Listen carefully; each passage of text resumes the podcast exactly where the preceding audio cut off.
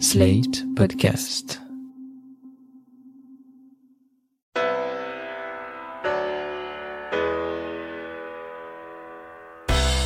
Bonjour et bienvenue dans le monde devant soi, le podcast d'actu international de Slate.fr. Je suis Christophe Caron et je suis en compagnie de Jean-Marie Colombani, directeur de la publication de Slate. Salut Jean-Marie. Bonjour Christophe. Et d'Alain Frachon, éditorialiste au Monde et spécialiste des questions internationales. Salut Alain. Salut Christophe. Et si l'arrivée de Joe Biden à la Maison Blanche signait le retour de la question des droits de l'homme dans la diplomatie mondiale? Du temps de Donald Trump, c'était plutôt les relations commerciales qui semblaient guider, en tout cas en façade, les prises de position américaines. Souvenez-vous, Trump ne s'attaquait pas à Pékin pour son traitement des Ouïghours ou sa manière de mettre Hong Kong au pas, mais plutôt pour tenter d'affaiblir sa puissance commerciale. Bref, si Trump copinait avec les autocrates dans une approche unilatérale et brutale, Biden, lui, semble faire des droits humains un marqueur fort de sa politique internationale. Alors cette position est-elle sincère Est-elle tenable Est-elle même souhaitable? C'est ce que nous allons voir aujourd'hui dans le monde devant soi. Et pour commencer, on va parler des relations sino-américaines. Dans la nuit du 10 au 11 février, Joe Biden et Xi Jinping se sont parlé par téléphone. Et à en croire la Maison Blanche, les sujets les plus sensibles ont été abordés. Pouvez-vous nous dire, Alain, ce qu'ils se sont dit pendant ce coup de fil qui a duré près de deux heures? Alors j'imagine qu'il faut enlever le temps de la traduction, naturellement, puisque Xi Jinping ne parle pas anglais et que Biden ne parle pas chinois. Ils ont parlé relations commerciales, que faire de cette bataille des, droits de douane qu'ils ont rajouté les uns et les autres depuis 18 mois sur leur commerce extérieur, que faire des conflits stratégiques, c'est-à-dire de la situation en mer de Chine du Sud, plus à l'est de la situation autour des îles japonaises contestées, que les Chinois considèrent comme chinoises, que faire aussi des différents territoriaux avec l'Inde, l'ensemble d'une situation qui, dans la zone Asie-Pacifique, inquiète tout le monde, pas seulement les États-Unis, mais la plupart des voisins de la Chine. J'imagine ce qu'a dit la Maison Blanche, que faire au chapitre des droits de l'homme, puisque la situation à Hong Kong a été évoquée? Alors elle peut l'être, puisque d'une certaine façon, il s'agit d'un traité international qui gérerait la situation de Hong Kong à l'intérieur de la souveraineté chinoise, donc c'est un problème de politique étrangère, mais quelle est la situation faite aux Ouïghours, quelle est la situation faite au Tibet, toutes ces questions-là, naturellement, qui ont une répercussion sur les relations entre la Chine et les États-Unis et au-delà, ont été abordées par les deux présidents. Mais comment ça se passe pratiquement quand on dit que ces questions sont abordées? Biden évoque le, sujet des Ouïghours et, de Hong Kong, euh, et Xi Jinping évite poliment, ou est-ce qu'il y a vraiment une explication qui se forme? Il y a plusieurs façons de le faire, euh, racontent les diplomates. La plus simple, c'est de dire, Monsieur le Président chinois, cher Xi Jinping, moi j'ai une opinion publique est très sensible à ce qui se passe à Hong Kong, est très sensible à ce qui se passe aussi au Xinjiang, la minorité musulmane ouïghour, est très sensible à ce qui se passe au Tibet. Et ils y sont tellement sensibles que cela m'empêche d'avoir une relation plus avancée, plus poussée avec vous. Donc, Parlons-en, que se passe-t-il ici? Que pouvez-vous nous dire? Quelles garanties pouvez-vous nous donner, publiquement ou en privé? Voilà comment ce type de question peut être abordé. Ou alors, de manière beaucoup plus directe, nous considérons que ce comportement est contraire à la charte des Nations Unies, à laquelle vous êtes euh, signataire, et je sais que vous êtes très attaché au multilatéralisme, c'est-à-dire à la coopération entre États au sein de l'ONU. Nous avons fait, nous, un pas, nous sommes revenus dans les organisations des Nations Unies que mon prédécesseur avait cru bon de quitter. Nous allons être un partenaire actif au sein des Nations Unies, mais il faut que vous fassiez des gestes sur tous les différents que nous avons en ce qui concerne par exemple les droits de l'homme. Donc c'est ça peut être plus ou moins direct, mais enfin en général les choses sont dites. Est-ce que ça marche de mettre de la pression à Pékin sur la question des droits humains, Jean-Marie? Parce que j'ai l'impression qu'on le fait depuis des années, de manière plus ou moins appuyée, mais que ça n'a pas vraiment d'effet. Comme le disait Alain, ça a du sens vis-à-vis -vis de sa propre opinion publique, parce que l'opinion publique en question ne comprendrait pas qu'on reste silencieux. Mais c'est vrai que vis-à-vis de la Chine, c'est de, de, peu d'effets. Rappelez-vous aussi la visite du président chinois à Paris. Il y avait eu des manifestations pro-Tibet pour alerter sur la situation au Tibet, ça avait provoqué un incident diplomatique entre la France et la Chine, euh, et donc euh, sans, sans, que les, les, choses puissent évoluer sur place. Donc là, c'est un peu la même chose. Le cas le plus flagrant, c'est Hong Kong, évidemment, où la Chine ne respecte pas un traité international signé au, vu et au su de tout le monde, et la situation des Ouïghours est évidemment absolument dramatique. Et Joe Biden, pendant la campagne électorale, avait eu d'ailleurs des mots très durs sur la situation, sur la politique chinoise dans ce domaine mais comme on le rappelait, je crois, lors de de nos rencontres précédentes, il y a plusieurs niveaux en matière de diplomatie. On considère qu'il y a un niveau stratégique où on peut parler des intérêts respectifs des uns et des autres et de ce qui met en jeu en gros la sécurité mondiale. Et puis il y a d'autres niveaux, et à ces autres niveaux, on peut trouver en effet la case droit de l'homme. C'est absolument indispensable de le faire, parce qu'il ne faut jamais ne pas soulever ce, type de questions, mais c'est évidemment vis-à-vis de la Chine d'assez peu d'effet, d'autant que la Chine, elle est dans un parcours qui est un parcours où elle spécule au fond où elle attend et elle espère le déclin américain, où elle espère évidemment prendre le leadership après le déclin américain, et où euh, il y a évidemment confrontation entre les valeurs qui sont les valeurs du régime chinois, surtout avec Xi Jinping, et puis les valeurs que l'Occident, entre guillemets, euh, au sens large du terme, euh, défend à travers notamment les Nations Unies ou d'autres instances multilatérales. Et donc, l'espoir de la Chine est qu'un jour se substitueront les propres valeurs des Chinois et du régime chinois qui ne sont euh, à certains égards, notamment en matière de liberté, aux antipodes euh, de ce que nous sommes. Donc il y a cette espèce de gigantesque confrontation qui s'amorce entre deux systèmes de valeurs et donc euh, il ne faut pas attendre de la Chine qu'elle se plie à, notre vision des choses. Alors que c'est une, un espoir ou une chimère, je ne sais pas comment dire, qui a été longtemps entretenu dans nos pays, qui consistait à dire avec l'apparition et le développement des classes moyennes chinoises, viendront des aspirations à la liberté, viendront des aspirations à plus de démocratie. Et on disait, moi je me souviens de l'époque où c'était Deng Xiaoping qui gouvernait, et on disait, après Deng Xiaoping, il faudra attendre peut-être 30 ou 40 ans, mais il y aura ce glissement vers la démocratie. Et il y avait d'ailleurs des aspirations en Chine à cette démocratie. Il faut se souvenir de Tiananmen en 1989, qui a quand même donné un coup d'arrêt à tout cela. Et aujourd'hui, on a quelqu'un qui réhabilite, euh, à vrai dire, le mode d'exercice du pouvoir de, de Mao Tse-tung. Et donc, c'est dans ce paysage-là qu'il faut euh, considérer les choses. Vous avez parlé de deux visions qui s'affrontent, celle des partisans des droits humains et l'autre. Quelle est celle qui domine actuellement dans le monde? Écoutez, ça a changé, je dirais, depuis euh, la fin de la guerre froide. Vous avez eu un moment où peut-être ça a duré 10 ou 15 ans euh, après la chute du mur de Berlin en 1989, où on a pu penser que la plupart des États allaient à leur rythme, chacun à leur manière, vers euh, quelque chose qui ressemblerait au mode de gouvernement démocratique et à plus de respect des droits de l'homme, de la charte de l'ONU en général.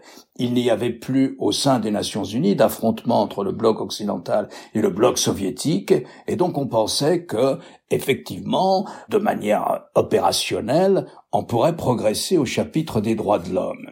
Et puis, ont émergé de nouvelles puissances l'Iran, la Turquie, l'Inde aussi, et ces nouvelles puissances, elles, étaient très attachées à une interprétation particulièrement restrictive de ce qu'on appelle la souveraineté des États.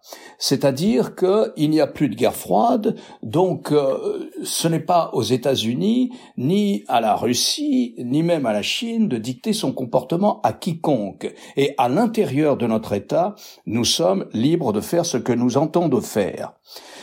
Au fil des ans, cette conception de la souveraineté, une conception extrêmement radicale, intégriste de la souveraineté, a gagné la plupart des pays du Sud qui n'entendait pas recevoir de leçons de morale de quiconque. C'est aussi devenu celle de la Russie, une Russie plutôt revancharde à l'égard de l'Occident, et c'est naturellement celle aussi de la Chine. Donc vous pouvez dire que à l'ONU, il y a sur ce chapitre des droits de l'homme, il y a une majorité d'États qui sont opposés à se voir dicter leur comportement à l'intérieur et particulièrement en ce qui concerne l'exercice de la démocratie. Alors le cas de la Chine est très spécifique parce que aucun des pays que je viens de citer ne joue un rôle économique, social ou environnemental dominant sur la scène internationale. Tandis que la Chine, elle est au cœur du commerce mondial. La Chine, elle représente des centaines de milliers d'emplois en France, des millions d'emplois au sein de l'Union européenne. Et donc, on a toujours ménagé la Chine au chapitre des droits de l'homme. Après la répression des manifestants pacifiques de la place Tiananmen à Pékin en 1989, qui réclamait une évolution vers plus de démocratie du régime, eh bien, dans la semaine qui a suivi les événements, c'était le président Bush père, le président Bush a envoyé le chef du Conseil national de sécurité en mission secrète à Pékin, le général Brent Scowcroft, pour dire à Deng Xiaoping, qui était alors le numéro un chinois, ne vous inquiétez pas, nous considérons que entre nous rien ne va changer, nous regrettons bien sûr, et nous sommes obligés pour des raisons de politique intérieure américaine de tenir compte de ces événements, mais rien ne va changer dans notre relation.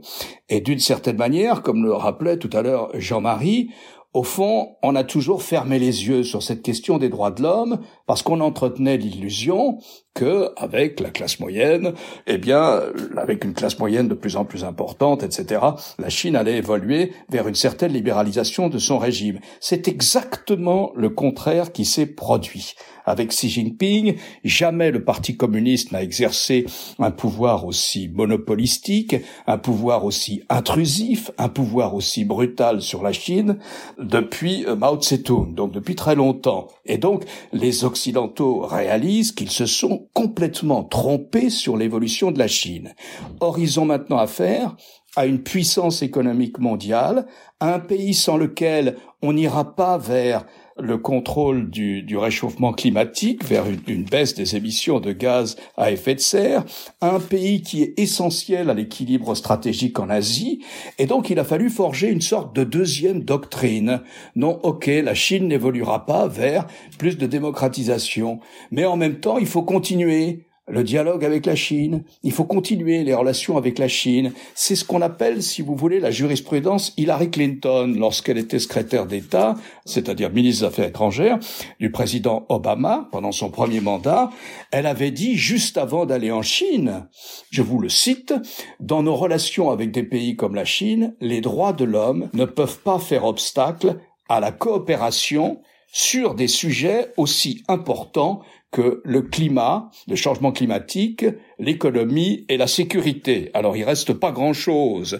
Et donc autrement, on dit voilà, à certains égards, on fera des remontrances à la Chine, mais en même temps, il faut qu'on ait une coopération serrée avec la Chine parce que la Chine est trop importante pour les équilibres mondiaux. C'est pas forcément du cynisme, c'est pas forcément de l'hypocrisie. Ça consiste à dire l'enjeu du réchauffement climatique dépasse au moins conjoncturellement, au moins momentanément, l'enjeu droit de l'homme. Vous voyez, c'est une situation assez compliquée et qui se prête pas forcément au manichéisme. C'est là où il faut vraiment suivre les conseils de Raymond Aron et se mettre à la place des dirigeants, en l'espèce des dirigeants occidentaux, avant de dire ils ne font rien sur les droits de l'homme à l'égard de la Chine. Alors c'est vrai et c'est pas vrai.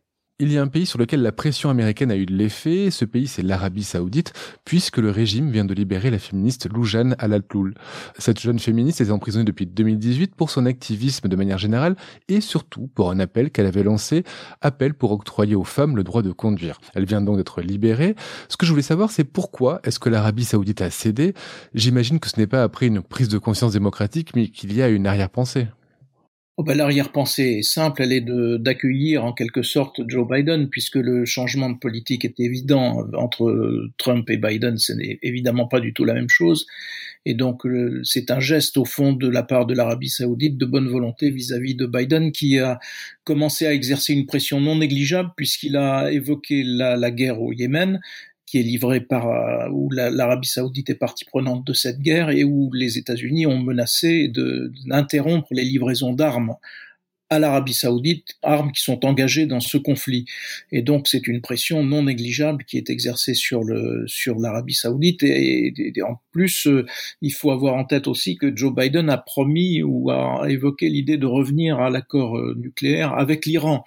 Or, euh, le front principal pour l'Arabie saoudite, c'est l'Iran. Et donc on a là un cas de figure où il est de l'intérêt de l'Arabie saoudite d'essayer de complaire davantage aux États-Unis d'Amérique plutôt que d'être frontalement euh, écarté par Joe Biden.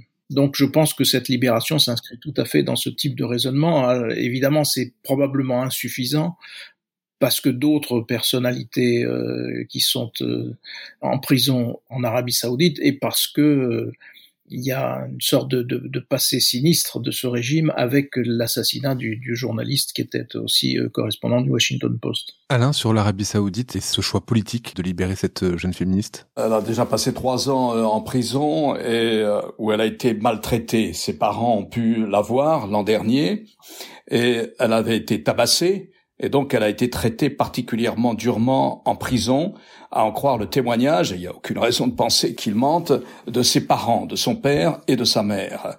Voilà, c'est un changement euh, conjoncturel.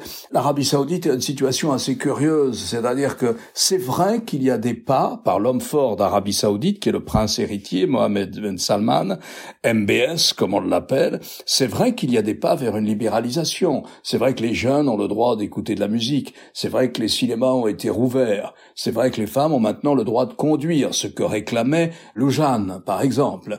Sauf que MBS ne supporte pas l'idée que tout ne vienne pas de lui. Il faut que ce soit lui qui conduise cette libéralisation. Les Saoudiens n'ont pas leur mot à dire et des mouvements comme celui des femmes qui avaient réclamé, avant même qu'il ne prenne lui-même cette mesure, qui avaient réclamé le droit de conduire. C'est pour ça qu'elle est en prison. Elle est en prison pour avoir osé réclamer quelque chose que seul lui s'estime en droit d'accorder aux Saoudiens. Donc voilà un peu la, la situation. Elle nous intéresse aussi à, en ce qui concerne euh, la tentative de Joe Biden d'essayer de renouer avec l'Iran, de renouer un dialogue avec l'Iran et de reprendre, de remettre en marche ou de remettre en route l'accord sur le contrôle du programme nucléaire iranien. L'Iran est un bon exemple en matière de droits de l'homme. Les sanctions qui ont été prises contre l'Iran par l'administration Trump, par exemple, ont été quelque chose d'extraordinairement pervers ou malsain, si vous voulez. Trump, en général, n'était pas préoccupé par les droits de l'homme. Il, considérait que les États-Unis n'avaient pas de leçons à donner dans ce domaine, sauf quand ça l'arrange. Dans le cas de, de l'Iran, ça l'arrangeait puisqu'il voulait mettre le régime, il voulait épuiser le régime. D'une certaine manière, il a cherché à faire tomber le régime. Et comment s'y est-il pris? En prenant des sanctions économiques très dures, en empêchant l'Iran de vendre son gaz et son pétrole, et en faisant fonctionner ce qu'on appelle des sanctions indirectes où toute transaction qui a lieu en dollars est susceptible de tomber sous les sanctions américaines. Toute société française, peu importe sa nationalité, qui fait une transaction en, dollars avec l'Iran tombe sous le coup des sanctions américaines. Il a essayé véritablement de faire descendre les Iraniens dans la rue parce qu'ils avaient faim, parce qu'il n'y avait plus de travail et parce que l'économie était euh, en miettes c'est quand même extraordinairement pervers, malsain ou cruel, dans la mesure où le régime iranien est un régime qui n'hésite pas à tirer sur des manifestants dans la rue. Ces sanctions ont échoué. Elles n'ont pas ébranlé la République islamique. Elles l'ont sans doute affaibli à l'intérieur, mais elles ne l'ont pas ébranlé. Et c'est toute la question que posent les sanctions.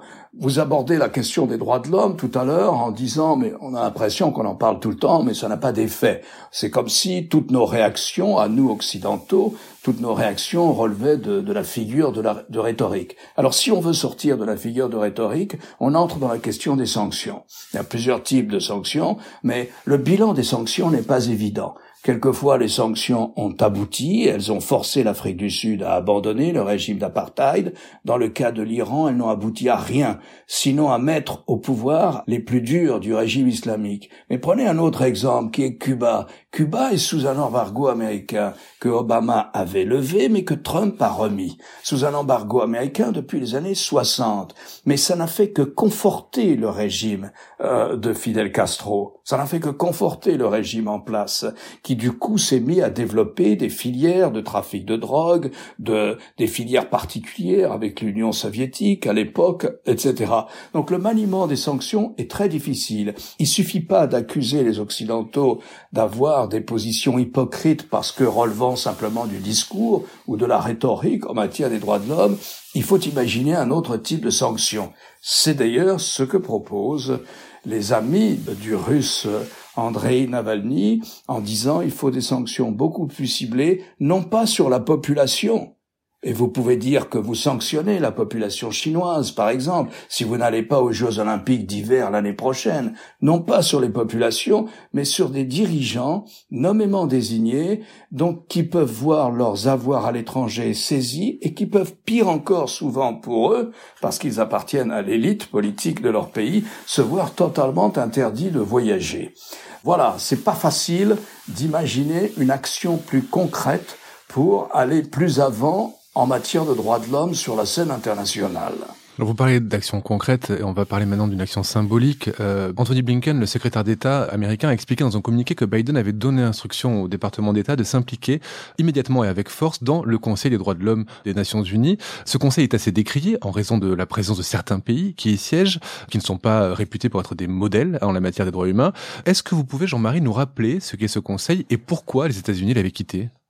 Les États-Unis l'avaient quitté à l'initiative de Donald Trump parce qu'il considérait, avec euh, son état-major, qu'il y avait dans ce Conseil un, biais anti-israélien systématique. Et donc c'était l'argument qu'il avait donné pour s'en retirer. C'est vrai que dans ce Conseil siègent des pays, euh, ben, siège la Chine, siège la Russie, siège euh, Cuba. Enfin voilà, donc on peut aussi allonger la liste. Et donc, euh, c'est tout le problème de ces institutions euh, multilatérales. C'est un conseil qui n'est pas non plus euh, fondamental dans l'organisation des Nations Unies, dont la priorité c'est la paix et la sécurité, bien davantage que les droits de l'homme. Mais enfin, c'est quand même une instance symbolique forte qui n'a qui n'a que peu d'influence, qui a même si la, la résonance peut être forte.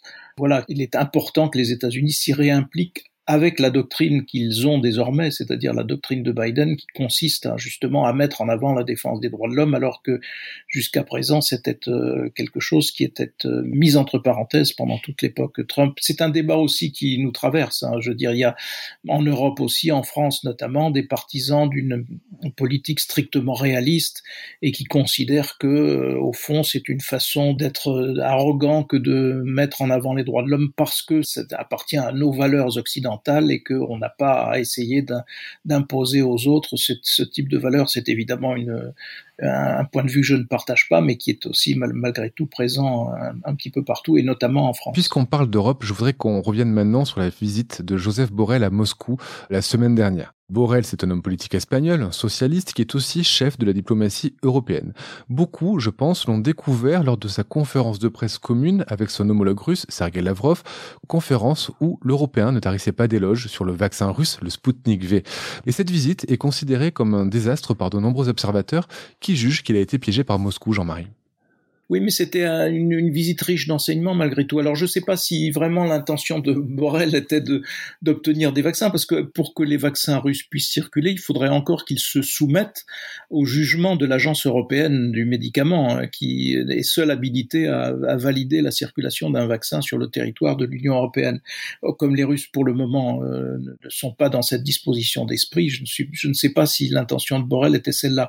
Mais c'est une visite qui est riche d'une leçon essentielle parce que au fond, ce que Borrell avait demandé, c'était de rencontrer Navalny. Et cela lui a été refusé. C'est pour ça qu'on a parlé d'humiliation lors de cette visite. C'est que Lavrov, avec une, arrogance assez extravagante et, bien dans la ligne, j'allais dire, de, de ce qu'étaient les diplomates de l'Union soviétique, euh, a évidemment refusé cela à Joseph Borrell.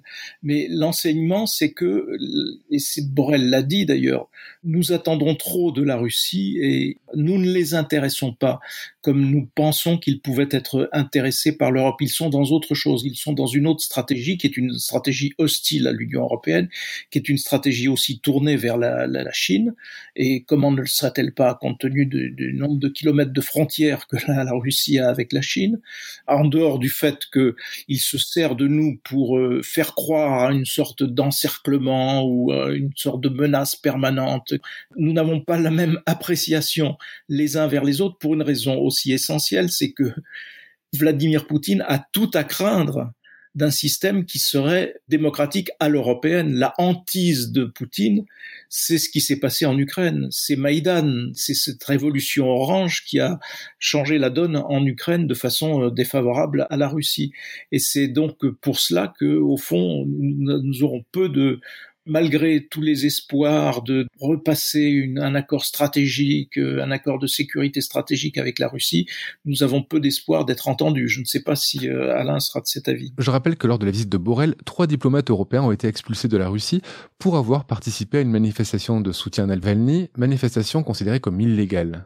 Est-ce que vous pensez que la réaction de l'Union à ce qui est décrit comme une humiliation a été à la hauteur, Alain? Euh, L'Europe a réagi au-delà de ça même, puisque Joseph Borrell, quand il est rentré, a écrit une sorte d'article de compte-rendu de sa visite à destination des ministres des Affaires étrangères des 27 qui doivent se réunir à la fin février ou début mars. Début mars, ce sera même au niveau des chefs d'État et des premiers ministres des 27 pour savoir quelle politique à l'égard de la Russie. Et Borrell a dit, j'ai testé, j'ai été à Moscou, je pense qu'il fallait le faire, il fallait y aller, et je me suis rendu compte que les Russes ils nous ont fait comprendre, n'étaient pas intéressés par un dialogue avec nous.